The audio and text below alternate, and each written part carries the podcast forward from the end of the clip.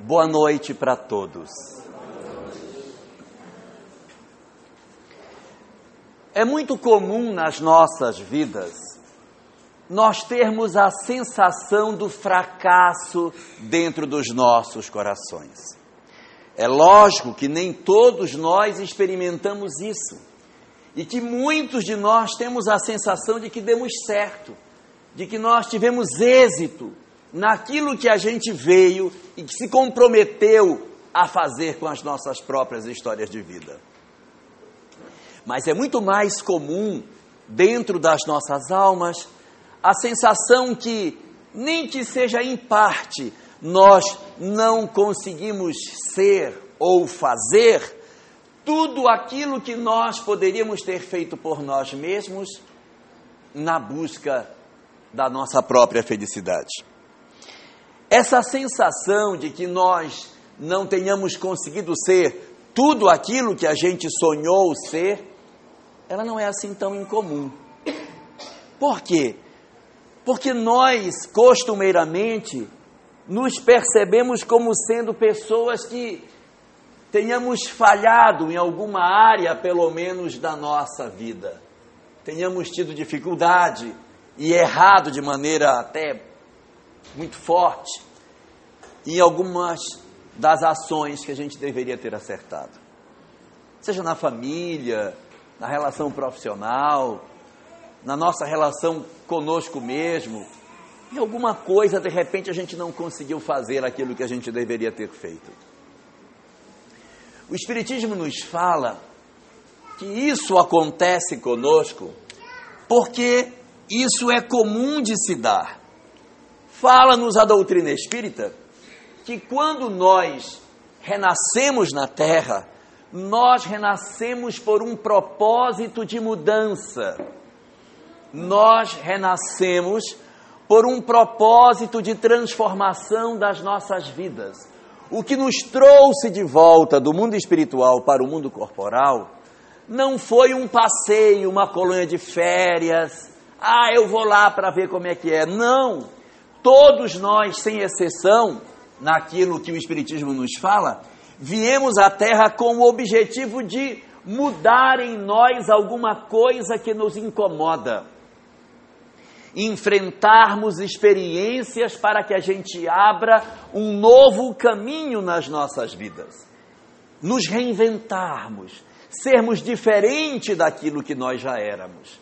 Ou seja, o objetivo da existência humana é que a gente se defronte com aquilo que vai fazer a gente mudar. Então ninguém veio para andar pelos mesmos caminhos viciados. Ninguém veio para fazer aquilo que já sabe. Ninguém veio para andar somente pelas experiências que sabe que vai acertar.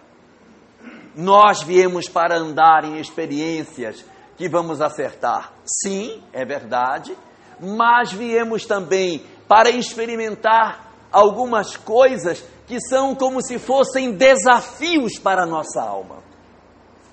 Todos nós renascemos para enfrentar desafios de mudança, experiências que vão nos chamar a um processo de transformação, não porque isso seja de maneira gratuita, não, é porque dentro de nós existem algumas áreas que precisam ser trabalhadas dentro do nosso coração.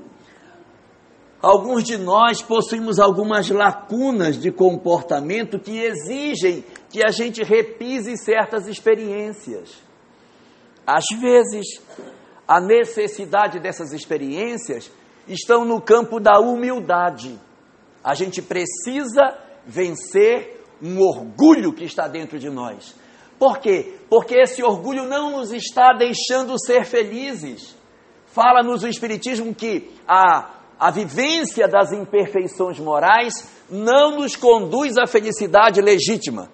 Pode nos conduzir a prazeres na vida terrena. Mas a felicidade espiritual, o sentimento de realização, o sentimento de paz de espírito, esse, as imperfeições morais não são capazes de nos oferecer.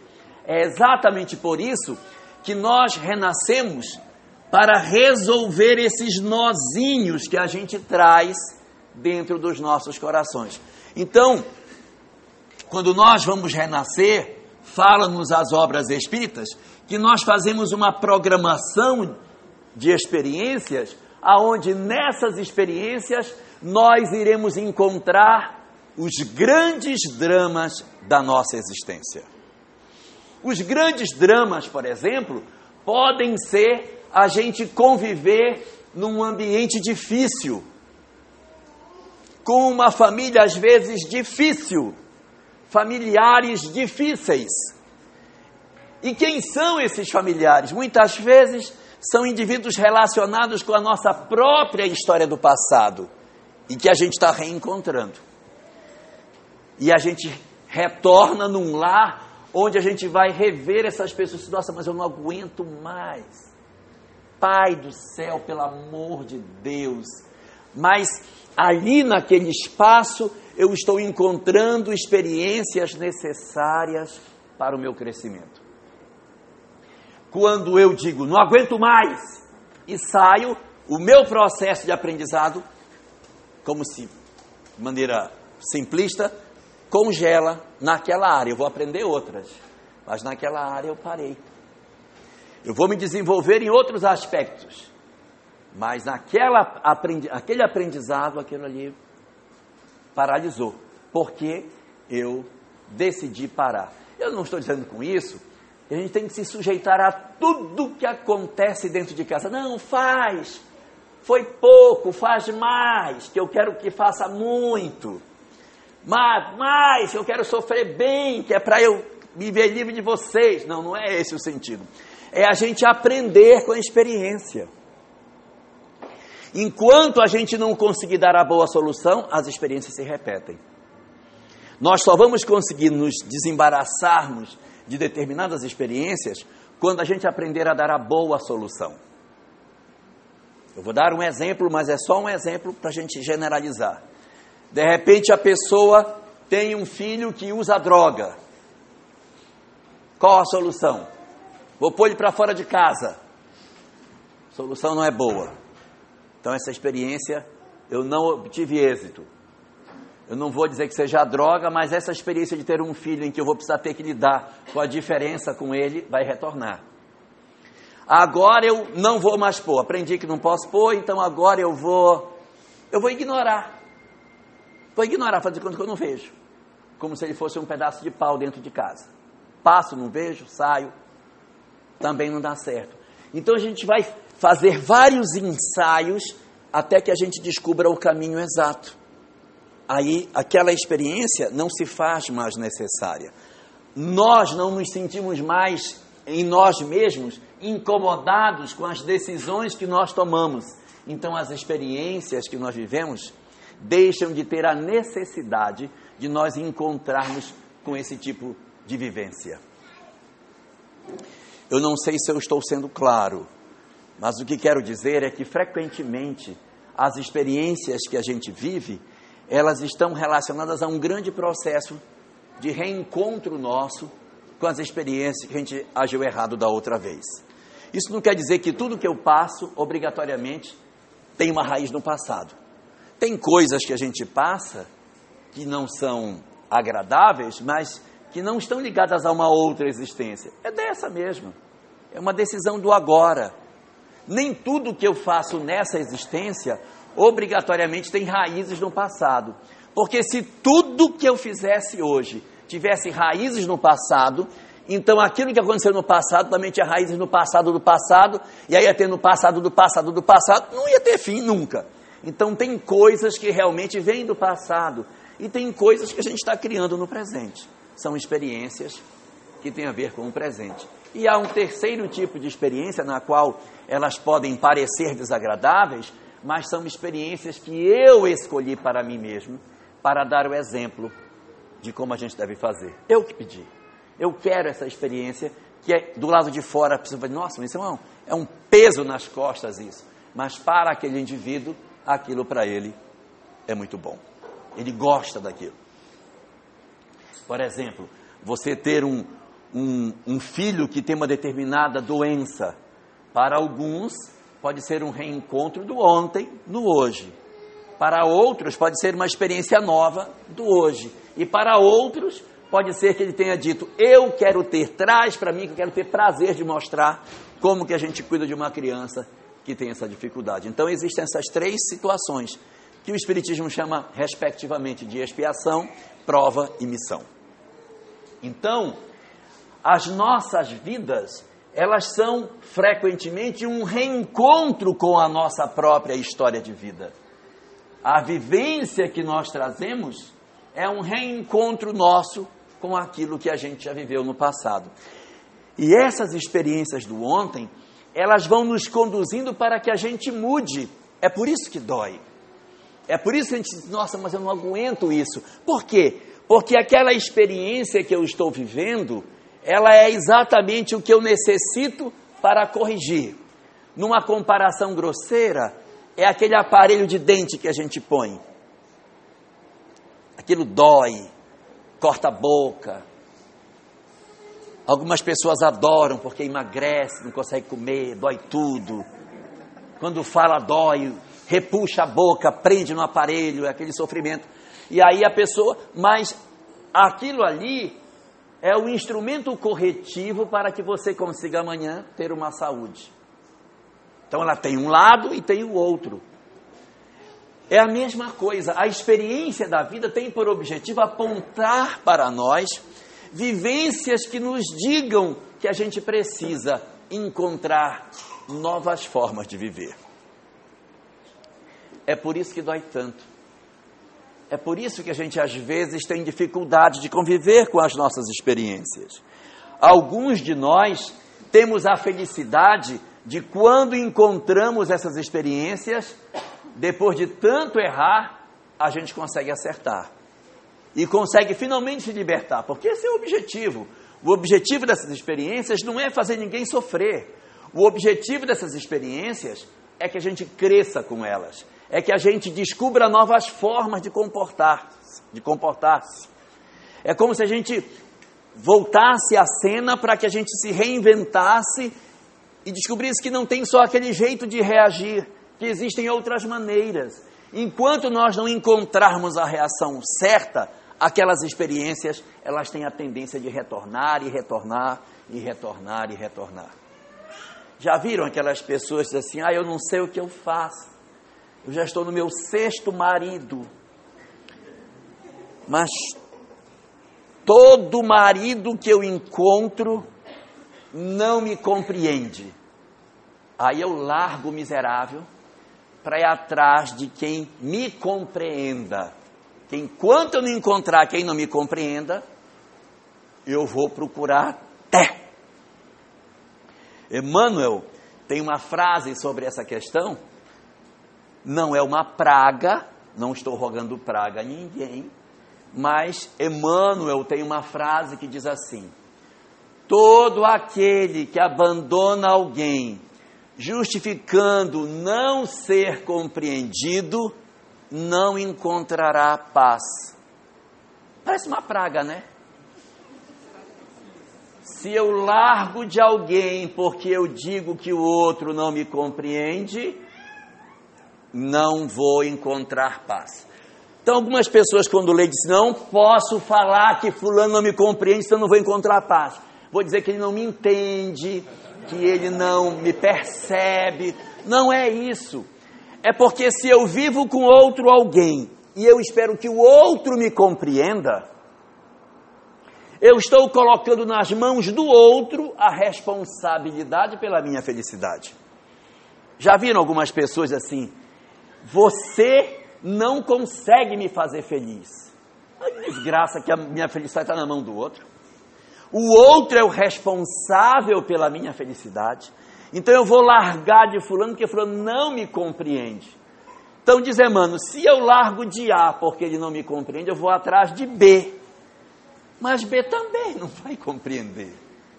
Aí eu vou atrás de C, J, X. Quando estiver no Z, eu vou descobrir que, na verdade, eu estou sempre em busca de alguém que me compreenda, mas a pergunta é: eu mesmo estou me, me, me compreendendo? Eu mesmo estou me entendendo? ou eu estou jogando para os outros repetidas vezes a mesma responsabilidade? Se nós pegarmos aquela oração de Francisco de Assis, lá ele diz assim na segunda parte: Ó oh, mestre, fazei com que eu procure mais consolar que ser consolado. E depois, compreender que ser compreendido. Enquanto eu quiser só ser compreendido, não quiser compreender os outros, não vai encontrar paz. E eu ficar o tempo todo achando que essa responsabilidade está no outro e não em nós mesmos. E é por isso que, segundo a doutrina espírita, as experiências se repetem. Elas se repetem porque a gente não muda. Enquanto eu não mudo, a experiência volta. Ela volta e eu reajo do mesmo jeito. Aí passa, o cenário muda, ela volta de novo e eu reajo do mesmo jeito. Aí digo, ai, a minha vida é um mar de lágrimas porque todos os meus seis maridos, aí você vai ver, mas o ser humano nunca mudou. Sempre agiu do mesmo jeito. Enquanto a gente reage desse jeito, a tendência é que a vida nos devolva da mesma forma. O objetivo da existência, portanto, seria que a gente desenvolvesse uma forma diferente de funcionar. Esta é a grande proposta da doutrina espírita. Que a gente descubra que a chave da mudança não está do lado de fora, mas que a chave da mudança está dentro de cada um de nós. Não há ninguém que poderá fazer por nós aquilo que nós podemos fazer por nós mesmos. Somos nós que vamos abrir essa cela aonde nós nos trancamos. Somos nós que vamos fazer o trabalho de autolibertação. Nós nos libertaremos a partir da descoberta de qual é o caminho que eu tenho para seguir. E eu tenho certeza que vocês estão doidos para que eu diga qual é o caminho. Não era bom saber? Era bom. Eu, eu vou. Posso, Pedro? Eu vou dar o, o caminho. Vou falar uma coisa que eles nunca ouviram antes na vida. Qual é o caminho para que a gente se liberte?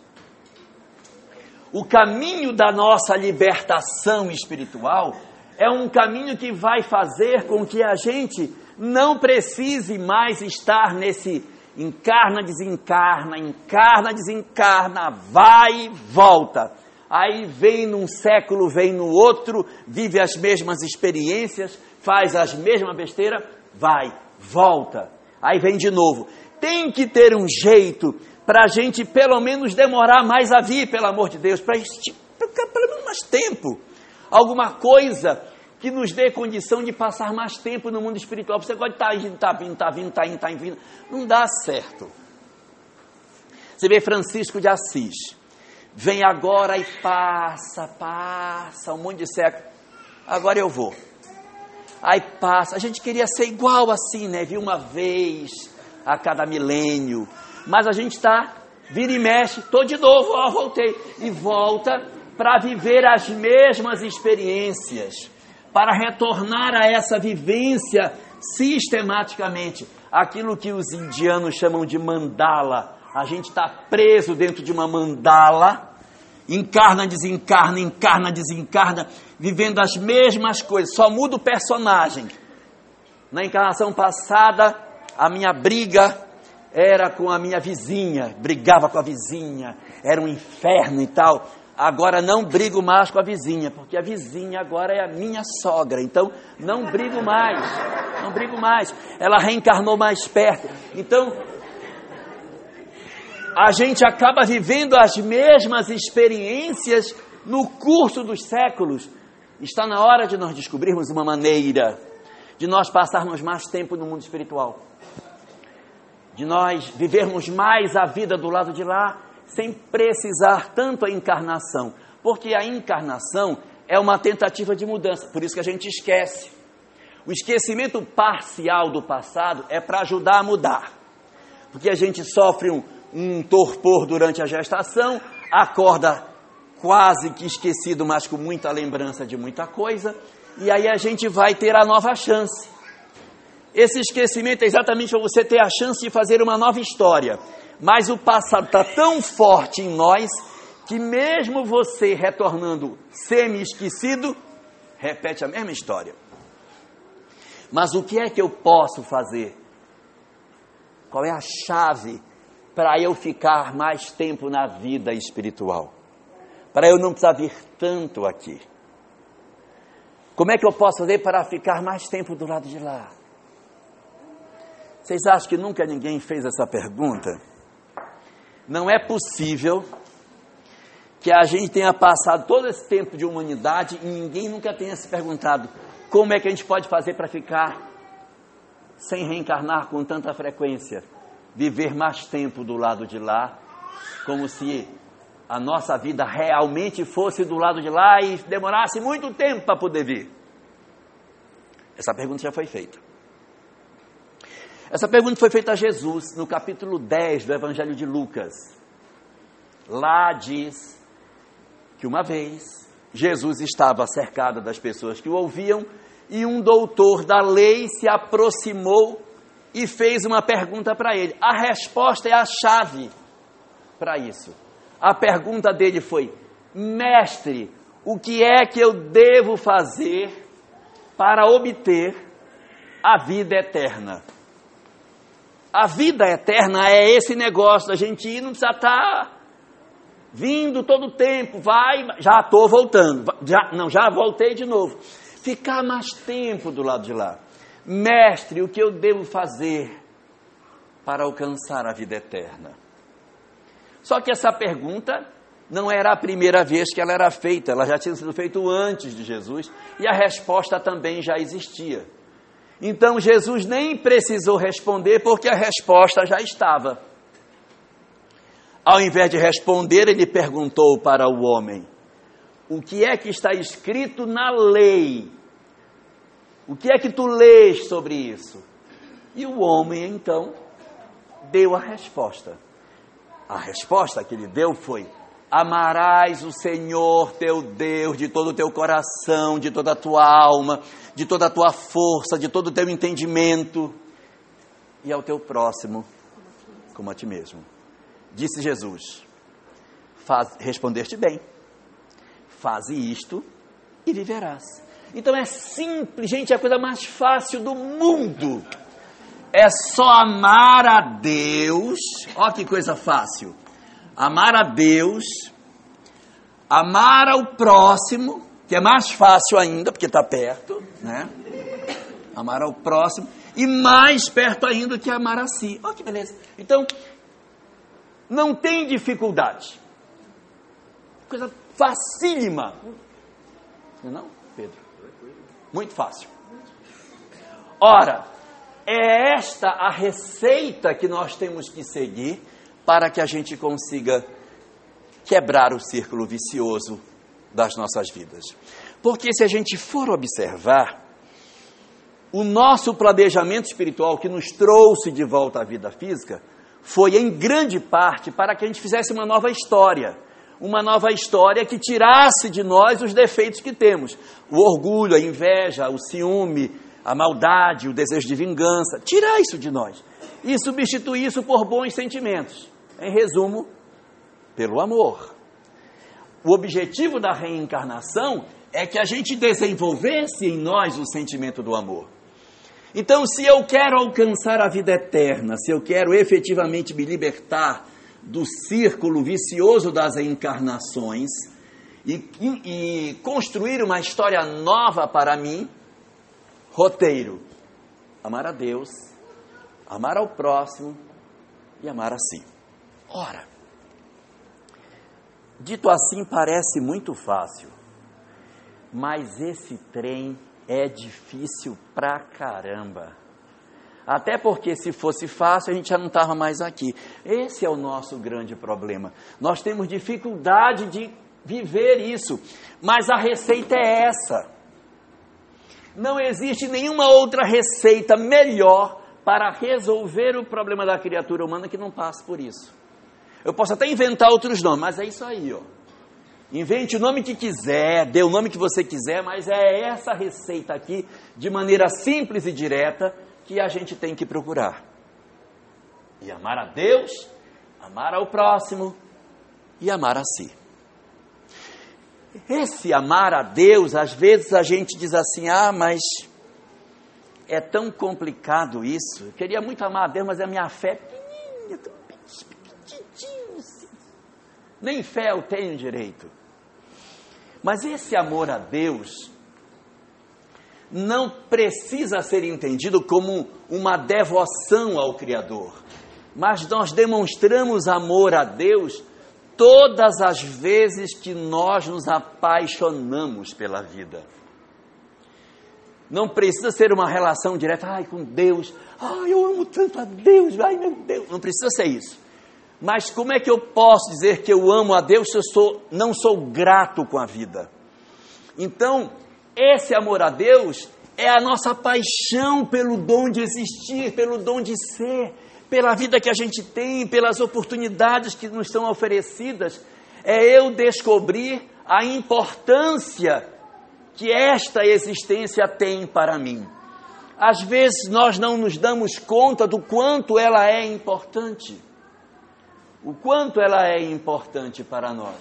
Então, esse amor a Deus é também não só a questão da religião em si, mas a nossa capacidade de nos encantarmos com o mundo que a gente vive. É nós sermos capazes de percebermos a beleza do espaço em que a gente vive. E aí as pessoas dizem assim: ah, mas eu não consigo ver isso não, mano.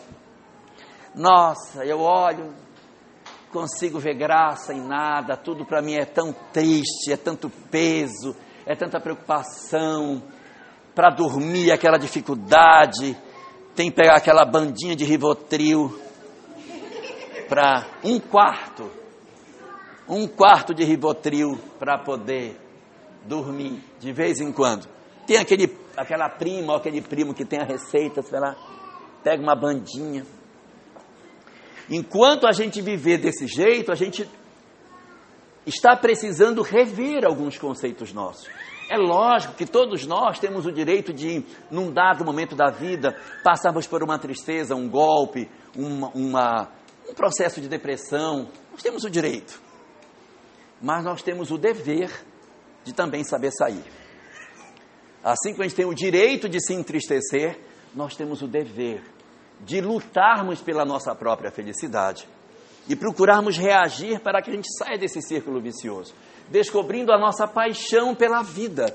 Enquanto a gente ficar preso dentro de um quarto, chorando, sabe? Apaga as luzes, tranca tudo, mete algodão nas frestas do quarto para a luz não entrar, apaga e não ouve nem televisão, só fica calado o dia inteiro no quarto, sem contato com ninguém, ninguém, ninguém Banho então nem se fala.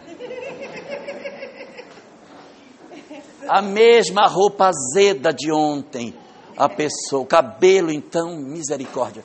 E a, esses são sinais de que a gente não está bem. Você para de, de se cuidar, para de trocar roupa com regularidade, para de tomar banho quando deveria, já não penteia mais o cabelo. Isso são indicativos de que a gente não está bem. E esse é um indicativo para a gente medir os outros também. Você tem um parente que começa a, a entrar numa tristeza, você começa a ver que ele está com a mesma roupa de ontem, não vai dizer, vai trocar essa roupa, porque isso não resolve, trocar a roupa não vai. É para você perceber e dizer, fulano não está bem. Está com a mesma roupa de ontem. Cabelo, então, está igual. Né? A pessoa vai perdendo o prazer na vida.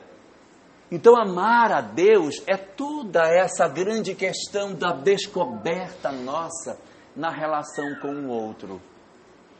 É aí que nasce a nossa capacidade de nós conseguirmos reagir. Se a gente não reagir a isso, nós corremos o risco de irmos mergulhando numa, numa escuridão e daqui a pouco a gente vê que sumiu no buraco. Não só temos que cuidar de nós, mas temos que olhar os nossos parentes identificar aqueles que estão frágeis. Fulano está frágil. E quando a pessoa está frágil, não é criticando que você vai ajudar, Não é pegando, por exemplo, uma filha que está num processo depressivo, abrir a porta do quarto e dizer: sai daí, bora, vá tomar um banho, troca essa roupa, tá desde ontem do mesmo jeito, vambora. Isso nunca ajudou. Isso nunca ajudou ninguém em processo depressivo. Se você tem alguém nessa condição, acolhe, senta junto, ouve a pessoa. O que mais um depressivo quer é o ouvido. Ouve, esteja com ela por um tanto.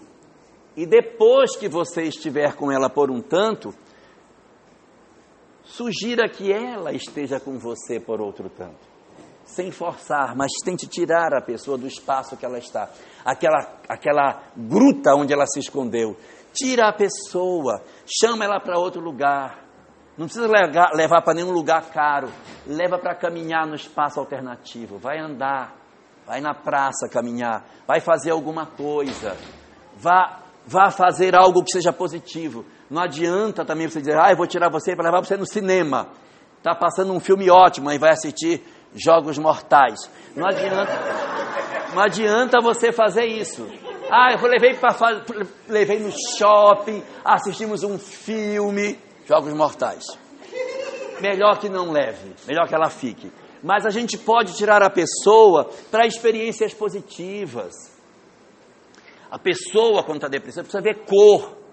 Precisa ver cor. Então bota uma roupa colorida nela, vai, leva ela para ver gente, para ver menino pulando naquele pula-pula Bota as pessoas para andarem. Esteja com ela, converse e ouça. Então, a descoberta do amor a Deus é toda essa capacidade de nós percebermos que a vida tem muitas belezas que a gente não sabe que, que existe. Mas essa não é a única maneira. Emmanuel tem uma frase que também não é uma praga, mas lido de mau jeito pode parecer, em que ele diz assim: a fé é a recompensa que Deus reserva para todos aqueles que se credenciam na obra do bem.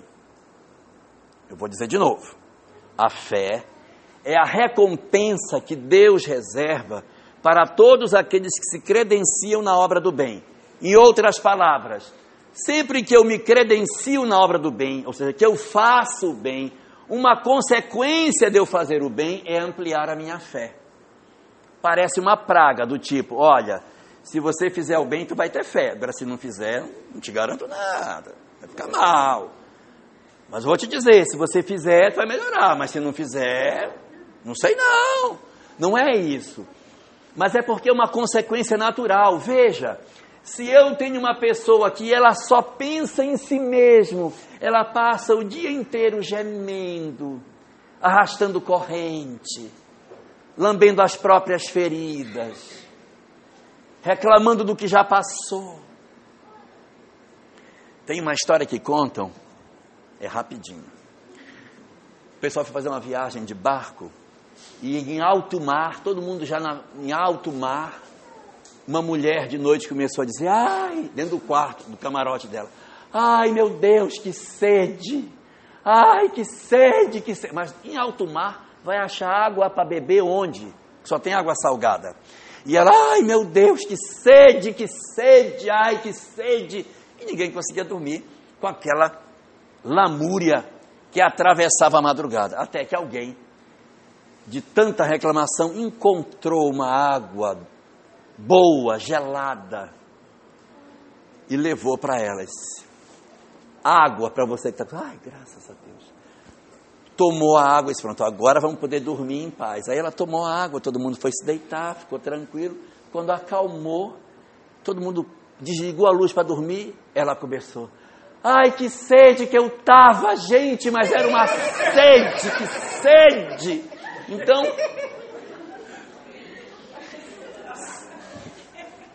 Às vezes, nós ficamos lamentando tanto a nossa própria história que a gente esquece de ver o outro. Então, quem se prende na sua própria tristeza, na sua própria dor, acaba se fechando dentro de si mesmo. Quando nós entramos num processo depressivo, isso é natural de acontecer. A pessoa uh, sofreu um revés, perdeu um filho, passou por um golpe muito forte, recebeu uma notícia de uma doença, perdeu um ente querido, passou por uma experiência que realmente justifique uma tristeza, então é natural que a pessoa ela deu uma murchada.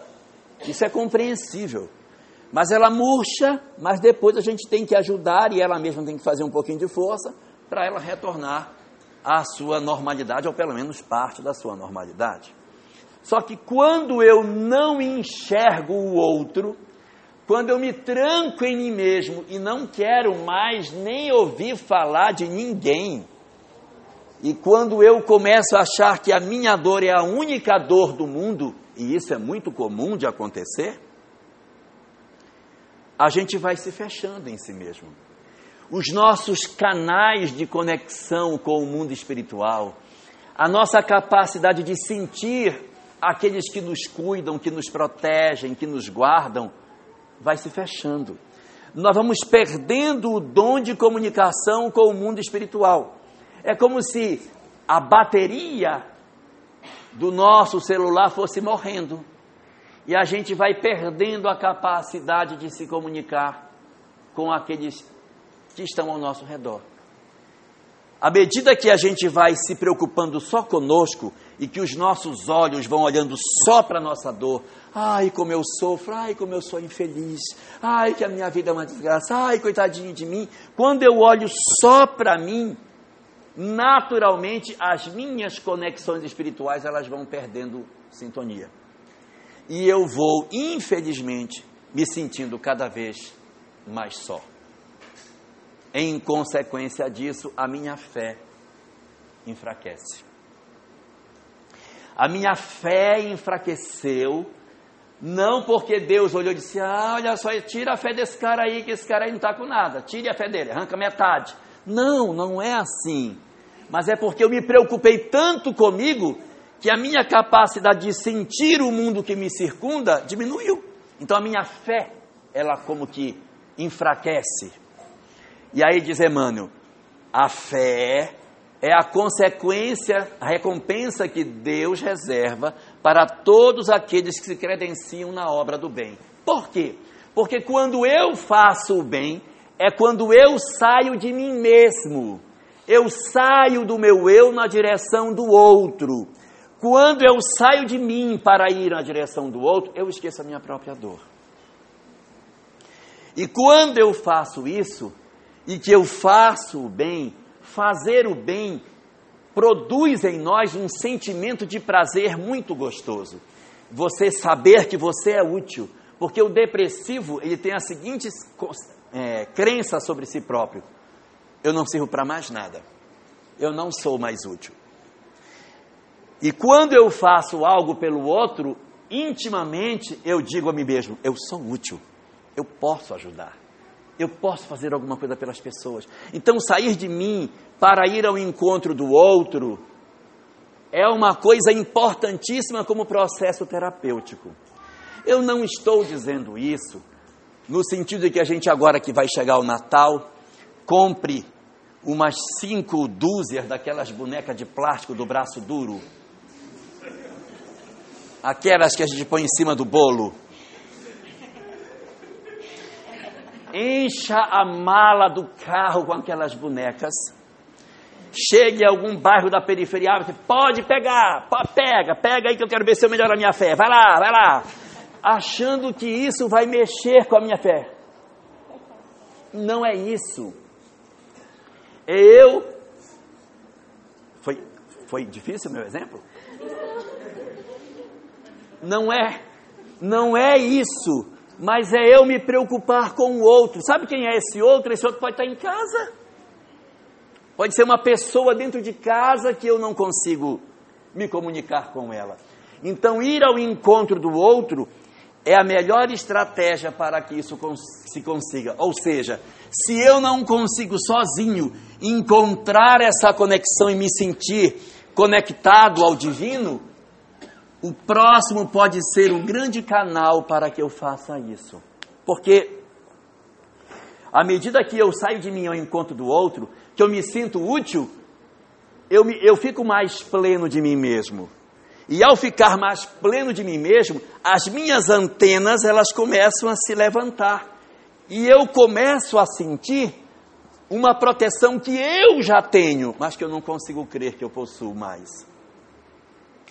Aí eu começo a sentir, não, existe sim, é possível. Uma onda de otimismo nos invade, até quimicamente a gente muda. Porque quando eu faço bem, os hormônios que eu elaboro, que eu crio, me dão uma sensação de bem-estar tão grande que eu passo a me sentir melhor e aí eu me conecto de maneira mais efetiva com o bem que me circunda e eu, consequentemente, me sinto mais feliz. E ao me sentir mais feliz, eu me sinto mais protegido. E ao me sentir mais protegido, eu sinto mais Deus em redor de mim. É por isso que fazer o bem aumenta em nós a nossa percepção do espiritual. Quando eu rompo com isso e me isolo no buraco, pode contar. Eu estou me candidatando a ser uma pessoa cada vez mais infeliz. Eu preciso fazer o, o reverso desse processo. Eu preciso descobrir que eu estou me isolando, dizer, não, eu não posso, isso me faz mal. Eu tenho que sair para ir ao encontro do outro. Só que esse outro que a gente tem que ir, a gente muitas vezes acha que é lá longe.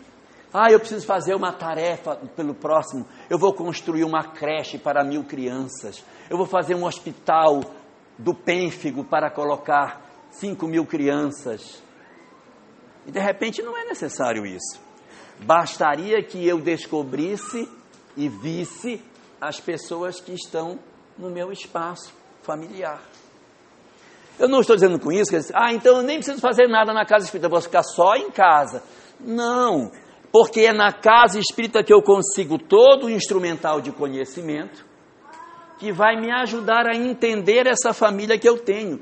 Porque às vezes o familiar que eu tenho lá também é difícil mas eu preciso entender dos mecanismos da reencarnação, das vinculações das almas e do porquê dos reencontros, para que eu me esforce um tanto mais para me recuperar na relação com aquele meu parente, porque senão eu vou dizer, você está me incomodando muito. A partir de hoje, vá com Deus. Roberta Miranda para você. Então, se de repente você vai e faz uma ruptura desse tipo, sem ter ainda investido todo o amor que você poderia, então, de certa maneira, nós não estamos indo na rota que a gente deveria ir. Então, a proposta da doutrina espírita é que a gente busque o próximo na tentativa de resolver as nossas próprias dores. Só que a frase que está no livro do Levítico, no capítulo 19, versículo 18, diz assim: eu não sei, eu sei que é do Levítico. É porque muita gente acha que essa frase é do Novo Testamento e não é, ela é de Moisés. Diz ele: Amarás teu próximo como a ti mesmo. Então ele não diz que é para amar o próximo, diz que é para amar o próximo como a si mesmo. Então, para amar a Deus, uma melhor estratégia é amar o próximo, porque a, a fé é o galardão que Deus reserva a quem faz o bem. Mas para que eu amo o próximo, diz Moisés que é para amar ao próximo como a si mesmo. Eu tenho que, eu tenho que amar a mim mesmo para que eu possa amar ao próximo, para que isso aumente a minha fé. Deu para entender o que está acontecendo? Ou seja, a gente tem que ir para dentro em vez de ir para fora. Nós temos que descobrir a nossa capacidade de amarmos a nós mesmos. Amar a si mesmo não é, pelo amor de Deus, contratar um cirurgião plástico para fazer uma lipoescultura, né?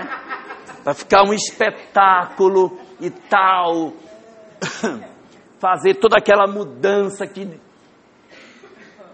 às vezes tem gente que conta, né, que o casal separa, tempo depois o marido encontra a mulher e diz: "Ah, quem é você?" "Não, eu sou sua mulher." Não, nem reconhece que ela fez tanta plástica que já nem parece mais aquela que ele separou. Então, amar a si mesmo não é isso.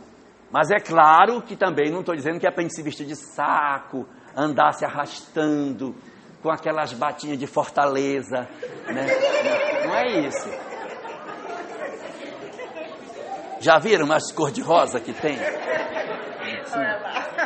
Lindas. São lindas. Então aquilo não dá. Mas a, a gente precisa se cuidar, claro, precisa se cuidar, arrumar, fazer uma escova progressiva, né? Uma escova japonesa, né? Fazer a sobrancelha com aquele negócio já que trança com as linhas, com linha. Fazer essas coisas é bom, de vez em quando faz bem. Fazer um peeling. Mas isso não pode ser uma questão obsessiva. Mas cuidar de si mesmo não é só isso. Cuidar de si mesmo, amar a si, é muito mais do que isso. Segundo aquilo que é possível coletar das obras espíritas, amar a si mesmo é nós amarmos a nós. E eu só vou conseguir amar a, a mim mesmo numa condição. A única condição para eu amar alguma coisa é se essa coisa for importante. Ninguém ama aquilo que não tem importância. Eu só vou amar a mim mesmo o dia que eu descobrir que eu sou importante. Porque enquanto eu não tiver importância, eu não tenho por que me amar. Então, para que eu consiga avançar para amar a mim mesmo, eu preciso descobrir que eu sou importante. Quando eu descobrir que eu sou importante, então eu passarei a olhar para mim com admiração e passarei a amar a mim mesmo. E em prol da minha própria felicidade, eu cuidarei do outro. E ao cuidar do outro, eu estarei aumentando a minha fé e percebendo o meu amor a Deus. E quando eu fizer isso, eu estarei amando a mim mesmo, amando ao próximo, amando a Deus e, consequentemente, seguindo a receita para alcançar a vida eterna. A questão é: como que eu vou saber se eu sou importante? Como que eu sei qual é a minha importância? A minha importância é exatamente pelo fato de que eu sou sim alguém que tem uma significação muito forte para mim mesmo. Eu vou ser mais claro no que eu quero dizer nós já paramos para pensar o que significa para nós, como espíritos que somos, a encarnação que estamos tendo agora, com o conhecimento da mensagem espírita, a percepção da vida após a morte e toda a percepção do mundo espiritual ainda na Terra. O que significa para um espírito quando ele, na verdade, tem a chance de observar que ele está do lado de cá, mas sabe o que se passa do lado de lá. O quanto é valioso para um espírito descobrir que existe vida após a morte, que ele vai sobreviver à existência, que seus parentes os aguardam do lado de lá, que ninguém se separou com a morte que as reencarnações existem e que nossas famílias foram forjadas dentro da oportunidade do reencontro com as almas que se precisavam e que ali estão as experiências que eu preciso para me liberar do círculo vicioso das loucuras que há tantos séculos, que há tantos milênios eu venho cultivando. Que importância existe para mim mesmo a oportunidade que eu tenho. Eu não posso jogar fora essa chance que a vida está me dando de descobrir o que é viver, mesmo estando na carne. Quão poucas pessoas na terra sabem da vida após a morte, sabem desses reencontros espirituais, entendem com lucidez a necessidade de nós aproveitarmos o tempo para fazermos o máximo de bem que a gente puder. Existe um filme Matrix, que é oferecido para o personagem lá duas pílulas. E aí, quando ele toma a cápsula correta, o que, que acontece com ele? Quando ele toma a cápsula correta, a leitura dele de mundo é completamente diferente. Por quê? Porque a partir do momento em que ele entende a Matrix, ele percebe o que se passa por trás daquilo, daquela aparência que a gente tem. Qual é o resultado de tudo isso? É nós percebermos a importância que a vida tem enquanto estamos do lado de cada vida. Quantas oportunidades existem, quantas chances de transformação existem. Às vezes os nossos parentes são difíceis, são complicados, criam situações embaraçosas, mas é exatamente aí que a gente vai descobrir a grande chance de nós nos transformarmos. Então, quando eu descobrir para que que eu vim, eu passaria a ser importante. E eu vou descobrir para que eu vim. Para que foi que eu vim? Eu vim para fazer três coisas: amar a Deus, amar ao próximo e amar a mim mesmo. O círculo se fecha, porque é para isso que eu vim. Então é para eu viver isso e descobrir quem eu sou. E aí a gente vai descobrir que na medida em que eu percebo a grandeza dessa oportunidade que eu estou tendo, as coisas mudam de sentido e eu posso fazer muito mais pelo tempo que eu tenho na terra com a oportunidade que Deus me concede.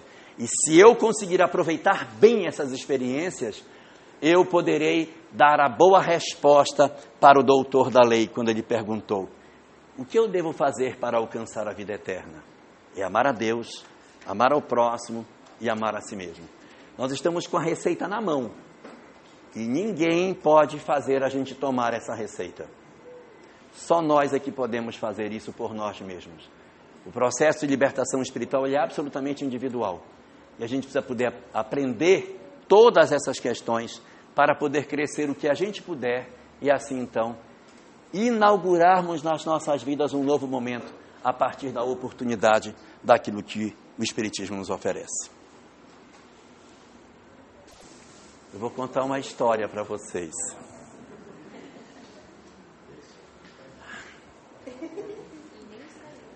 Essa história não é verdadeira, ela é da mitologia grega. Então não é para ninguém achar que isso é verdade, essa história é mitológica. Conta-se que quando, quando Hércules nasceu, filho de Zeus, Zeus escolheu um centauro para ensinar Hércules. E entre os vários centauros que existiam, Zeus escolheu um centauro muito sábio para ensinar o seu filho. Chamava-se Quiron, um grande conhecedor de várias artes e de várias ciências. Quiron, então, foi o mestre de Hércules e ensinou para ele a arte de guerrear, a arte de tudo e muitos segredos de combate. Uma vez Hércules teve a chance de lutar contra a Hidra de Lerna, aquela que quando cortava a cabeça, novas cabeças surgiam. E Hércules conseguiu vencer a Hidra de Lerna, jogando uma grande pedra sobre ela. E aí Quiron disse o seguinte: aqui existe um segredo. A Hidra tem um sangue. Você vai passar as setas das suas flechas no sangue da Hidra. Porque o sangue da Hidra possui uma substância que, quando fere alguém, nunca mais cicatriza. Você vai molhar as suas flechas e vai guardar na aljava. O dia que você estiver diante de um perigo muito grande, que você precisa atingir um inimigo feroz, lance mão dessas flechas e atinja seu inimigo. Hércules obedeceu, molhou as flechas, guardou na aljava e continuou. Dali eles foram para um jantar. E nesse jantar houve uma discussão entre os centauros que estavam ali e os centauros na mesa atacaram Quiron. E Hércules tentou defender o amigo, mas não dava, porque eles estavam em luta e ele não conseguia defendê-lo. Ele teve a ideia, pegou uma flecha, até esqueceu se ela estava ou não molhada com o sangue da hidra, e mirou no inimigo de Quiron para poder acertar e libertar o seu mestre. Esperou a hora certa, quando ele viu que ia dar certo, ele soltou a flecha envenenada. A flecha foi e quando ela foi se aproximando dos dois em luta, eles fizeram um golpe e Kiron ficou na frente da, flecha e a flecha atingiu exatamente o mestre de Ele soltou um urro tão grande que ecoou pela floresta. E imediatamente a luta parou, devido ao grito que Kiron então lançou. Pela dor que ele sentiu, ele imediatamente percebeu: fui ferido pela hidra pelo sangue da hidra. saiu correndo em disparada pela mata, procurando um lenitivo para sua dor, e era uma dor muito forte, ele foi caminhando, sentindo dor, caminhando, até que chegando num local, com um pouco de paciência, retirou a flecha do local e a ferida fumegava. E ele começou a procurar as ervas para curar a ferida que ele tinha. À medida que ele ia procurando as ervas, ele não encontrava remédio para o seu sofrimento. E ele continuou indo atrás de mais remédio e cada vez se emprenhando mais na mata, na busca de encontrar a solução para o seu próprio mal. E na tentativa de procurar o remédio para a sua dor, ele encontrou muitos animais feridos na floresta. E os animais feridos que ele encontrava, ele ia curando, porque ele ia conhecendo das ervas e ia curando os outros. Mas ele não conseguia curar a si mesmo. Os anos foram se passando e Kiron nunca conseguiu encontrar a cura para a sua própria doença. Depois de um tempo caminhando no meio da mata procurando, ele passou a ser conhecido como Kiron, o curador ferido, porque mesmo ferido, ele continuava levando lenitivo para todas as pessoas que estavam à sua volta. E esse é o grande convite que a doutrina espírita faz que a gente não espere ter todas as condições para começar a estender socorro aos que sofrem. Que mesmo que as nossas feridas estejam abertas, que nós sejamos capazes de estender socorro e misericórdia a todos aqueles que nos circundam. Obrigado.